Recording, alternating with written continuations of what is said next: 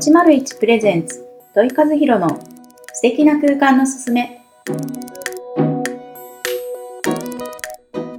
こんにちは。建築家の戸井和弘です。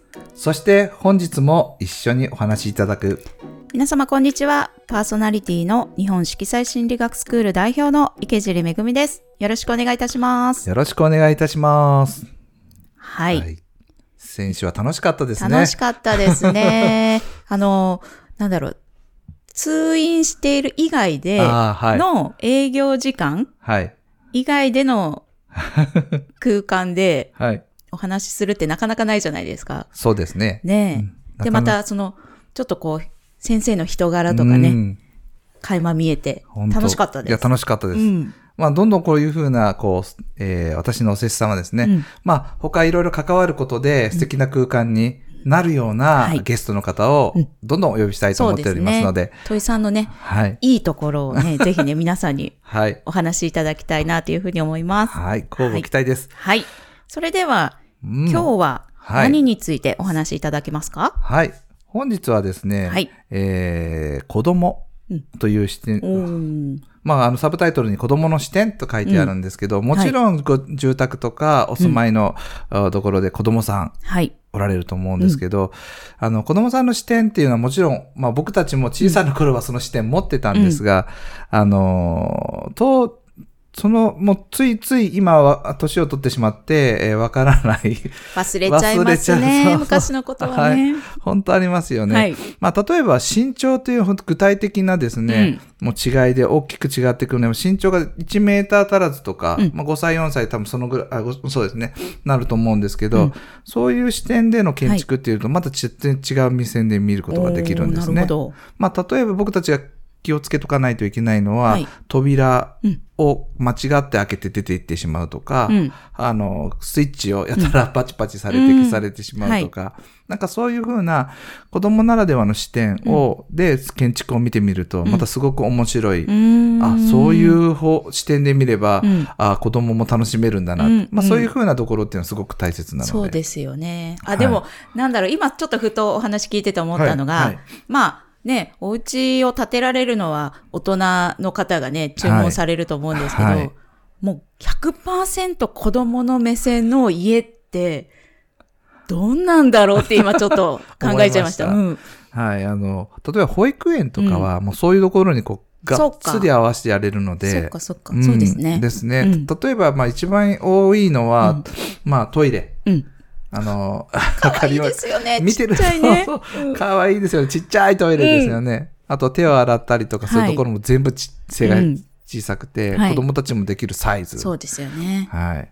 なるほど。あと、まあ、例えば子供さんでよく言われるのが、うんまあ、下からの熱は、こう、すごい高い、まあ、歩いてアスファルトの上をとかっていううんはい高さもありますよね。はい。まあ、それと同じで、あの、どうしても僕たちっていうかうん大人に合わせてしまうと、うんあの空間が、まあ、天井が高いとうん熱ってこ、まあ、上の方に上がってしまうので、は寒いとか暑いとかっていうのも非常に子供にとって、そうか。より敏感ですもんね。ですね。なので、非常にそのこ保育園とかを設計してくるとですね、その天井高を思い切ってうん。2メーターちょっと、うん。あの、建築基準法では2.1メーターっていうのが決まってるんですけど、はいうんまあその2.1メーターに非常に近いギリギリの、うまあ僕たちが行くと、何でしたかね、グリム童話じゃないわ、うんありましたよね。はい。何だったっけ？まあそういうふうなね、行くと全員がちっちゃいとか、お自分たちがものすごい大きい巨人になったような、はい。まあ、長崎の出島みたいなやつ、はいああいう感覚ですよね。うんそういうふうな視点で保育園を設計すると、うんうん逆に子供たちにとっては非常に居やすい。なるほど。僕たちは狭いんですけど。うんうんうんうん、でもね、そこにいる主役って子供たちだからですね、はいす子供たちがいかに居心地がいいというか、ねよく最近ほら学校に行きたくないとか、うんうんうんまあ大人も会社に行きたくないとかあるじゃないですあか。りますね。そういった時って、もちろん本人のね、気持ち次第っていうのはあるんですけど、やっぱそこにある環境づくりっていうことで、行きたくなる会社、うん行きたくなる学校っていうこともね、はい。やっぱり考えておかないと、そうですね。ね、作り手もやっぱりなんかワクワクするね、はいはいものを提供したいですよね。素晴らしいですね。うん本当おっしゃる通りで。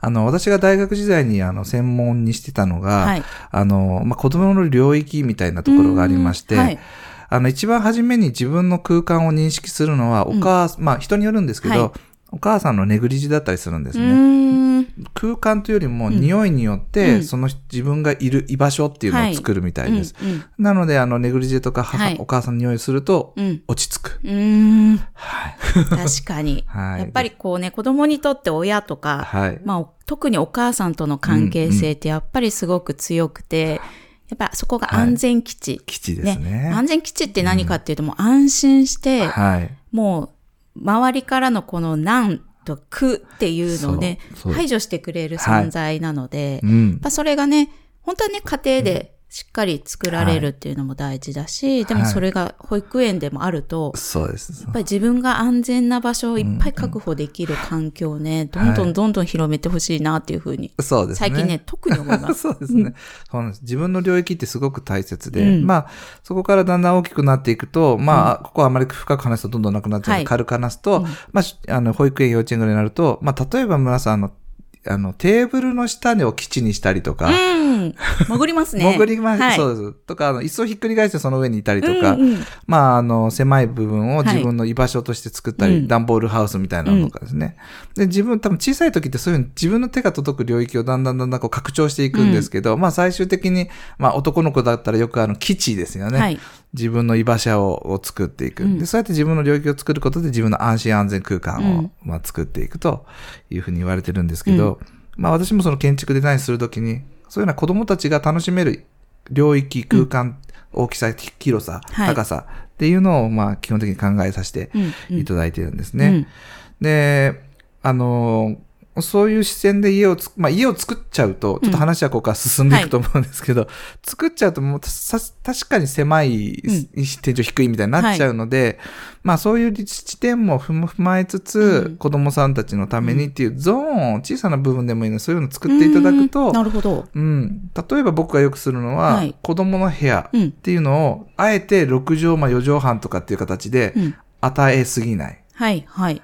広すぎるんですうね。子供は自分の領域を上手に作っていける、うん。創造性があるので、ね。僕はあえてですね、あの二段ベッドみたいなものが置けれるようなうん。サイズぐらいにして、えっ、と、上下空間を上手に使った、うん。まあ、例えばうん、えー天井高2.4メーター、よくあるサイズですね。うんはいその間に棚板じゃないですけど、まあ子供が座れるような、まあベッドみたいなサイズはいの高さを一つ作れば、まあ半分にするとまあ1.2メーター弱。うんで、するとですね、まあちょこっと座ったり奥の中でっていうことができるので、まあ大きな空間の間にこう板をつけると、まあ両側から使ってうんうん二人の子供さんがおられればなるほど。ですね。うーん。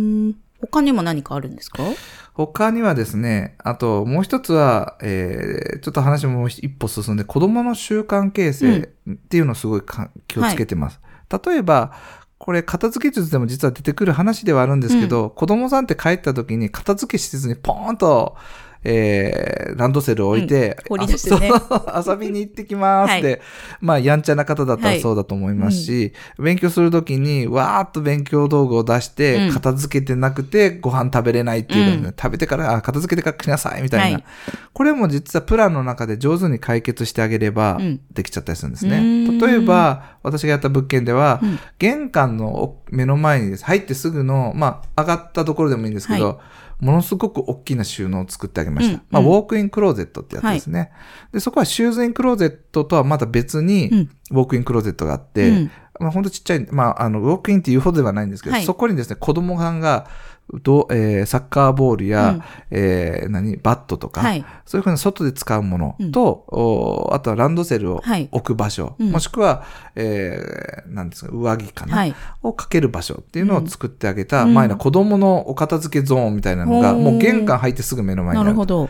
なので、脱いで、もうそこに、えーランドセルを置いて、うん。えー部屋に入るか、はもう遊び道具を持ってそのまま出ていくか。うーん。ああ、動きやすいですよね。そうですね。子供もね、そうなんです。こう、散らかすっていうよりも、要はね、よくね、はい片付けで言われるのね、はい住所を作るってね そうそうよく言いますけおっしゃど、る通りです。そういうことをね、ちっちゃい時からするっていいですね。いいんですよ。習慣形成とはい。してね。これ非常に、あの、えー片付け術でも出てくる技なんですね。うんうんなので、そういう風にされると、えー非常に、あの、使い勝手もいいと。うん。あともう一つ僕が取り組んでるのは、あの、手洗いですね。を、まあもちろん玄関につけるともっといいんですけど、あの、そのまま、えー子供さんが、えー洗面所に行けれるようにするのは当たり前なんですけど、はいあえて洗面所の手洗いの部分は、うん脱衣所と別にして。手洗いコーナーを作ってます。まあ洗面所ですね。うんうんです。皆さんあのお風呂に入る前に脱衣所を作ってしまうと、うんあ、洗面所兼脱衣所でおはい風呂の前にすると、どうしても扉は必要なんですけど、うん脱衣所とうんの前に洗面所、別の部屋にすれば、うん洗面所って扉をつけなくてもよくないですかと。ああ、確かに。隠す必要ないですもんね。ないですよね、うんで、汚れた手で何するかっていうと、うん扉を触って、あーっていうお母さんの顔をなるほど思い浮。かべなるほど。だからワンクッションちょっと外すことによってより、そう、簡単うん簡に単に子供さんがめんどくさがらない。うん。手洗っておいでって言った時にはもうバーッと走ってって、はいもちろん壁の向こう側なので、うリビングではキッチン、ダイニングでは見えないんですけど、壁向こう側にそれを設置すると、うんうん子供さんは走っていって、うん扉を開けることもなく、手を洗ってすぐ。そうですね。なるほど。今の時代は特にね、はいこのコロコロナ禍になった時代は、やっぱりこう手を洗う習慣っていうのはよりね、はいよりそうですね。皆さんなってると思うので、うんそれが気軽に。はい。でね、やっぱり皆さん言われるのはお客様が来られた時に洗面所見せられないっていう方いらっしゃるので、ねそれってやっぱ脱衣所があるからあるなんですね。からです。そうです。プライベートがより近いところがですね、んさすがにそこには入れないなるほどので、うん、うん分けてあげるうと、面白い発想。そうですね意外と。意外にそっちの方が使いやすいですね。なるほどですね。はい。じゃあですね、ちょっともうお時間も来ましたので、今日のワンポイントを はい。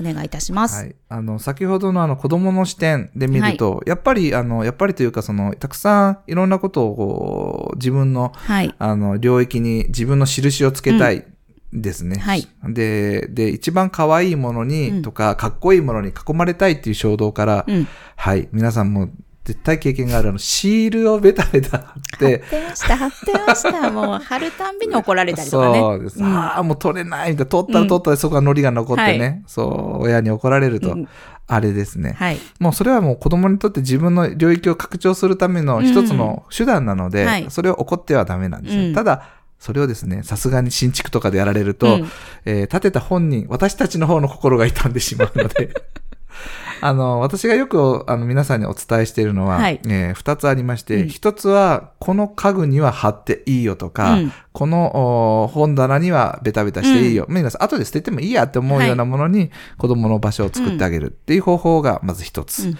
あともう一つはマグネットシートみたいなものを貼ってですね、うん。まあそれにこういろいろ書き込んでもいいよとか、貼ってもいいよとかっていうようにしてます。うんまあ例えば、まああんまりしないで、あまりおすすめはしないんですけど、冷蔵庫の横のようなうん。金属物のやつにはベターってマグネットシート貼りはい付くので、はい。まあそこの上に貼っていいよってすれば、マグネットほどうん。さよならできますし、そうですね。はい。あの、まあもちろん、えー、なんだっけな、あの、うちの家の話だったはい。ら折り紙いっぱいするんですね、うん。私の娘は。で、折り紙をセロハンテープで壁にベッタベタつけていくんですよ。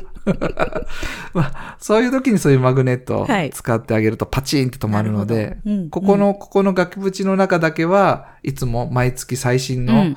えー折り紙の作作品がコーナーを、うん、作ろうねって言ってですね。お子さんも嬉しいですよね。そうですね。んそういうふうにこう一つルールを作ってあげたりとかするとう喜ぶので、確かに。もう無造作にじゃなくて今月のはっていうのでそうね先月のを取るという。んまあ、そういうふうなポイントにすると、まあ、あ、ぐちゃぐち。ゃ。そうそう。うん結構使ってますそうですね。はいた。だもうね、子供もやっぱり、それダメ、あれダメってなると、でもやりたいから、そうなんですやっ。ぱりやっちゃう。そうそしたらね、はいそれでまた怒られるってなると、子供もストレスですし、怒ってるね、親御さんもね、うんやっぱりストレスになるので、そういうね、場所を決めって大切ですねはい。絶対大切ですね。なるほどぜひポジティブにお子さんと関わっていねってほしいので、うんそういう風な考え方でやられると、めちゃくちゃ子供さん喜ばれるので、ね、これだったらすぐ取り掛かれますよねす。ぐできます。すぐできまね、す皆さんぜひやってみてください。はい。はい。それではお時間となってきましたよ。はい。来週、次回のはい。テーマは何でしょうか？はい。えー、来週のですね、テーマと言いますか、うんあのーこの前の山田先生と同じように、私のお客さん、お弟子さんですね。はい。に、えーご登場していただこうと思いまして。楽しみです。はい。て、あの、企画第2弾ですね。はいお、お弟子様いらっしゃい第2弾のハーブティーカフェ、うんハーブティーをやられてるカフェのジャスミンさん。はいはい、ありますね。大堀公園の裏に。そうです、はい、そうです。えーそこのカフェに、えー行かせていただきまして、またライブですね。はい。機材持ち込んで、はい、え3週にわたってお話、お聞きしようと思っております。はい。はい。それでは、皆さんも楽しみにしていてください。はい。はい。それとですね、今週からポッドキャストの下の欄にですね、えーお便り投稿ページを作るようになりました。えー LINE 公式アカウントを載せてますので、そこからですね、えーポッドキャストで聞かれて質問したいな、こんなんでしたという感想とか、えーお便りいただけますと、えーそれをお話しするコーナーを今後作っていこうと思ってますので、ぜひぜひ皆さん、あご気軽に投稿してみてください。きっと、あの私が答えていきたいと思います。はい。それでは、皆さん、さようなら。さようなら。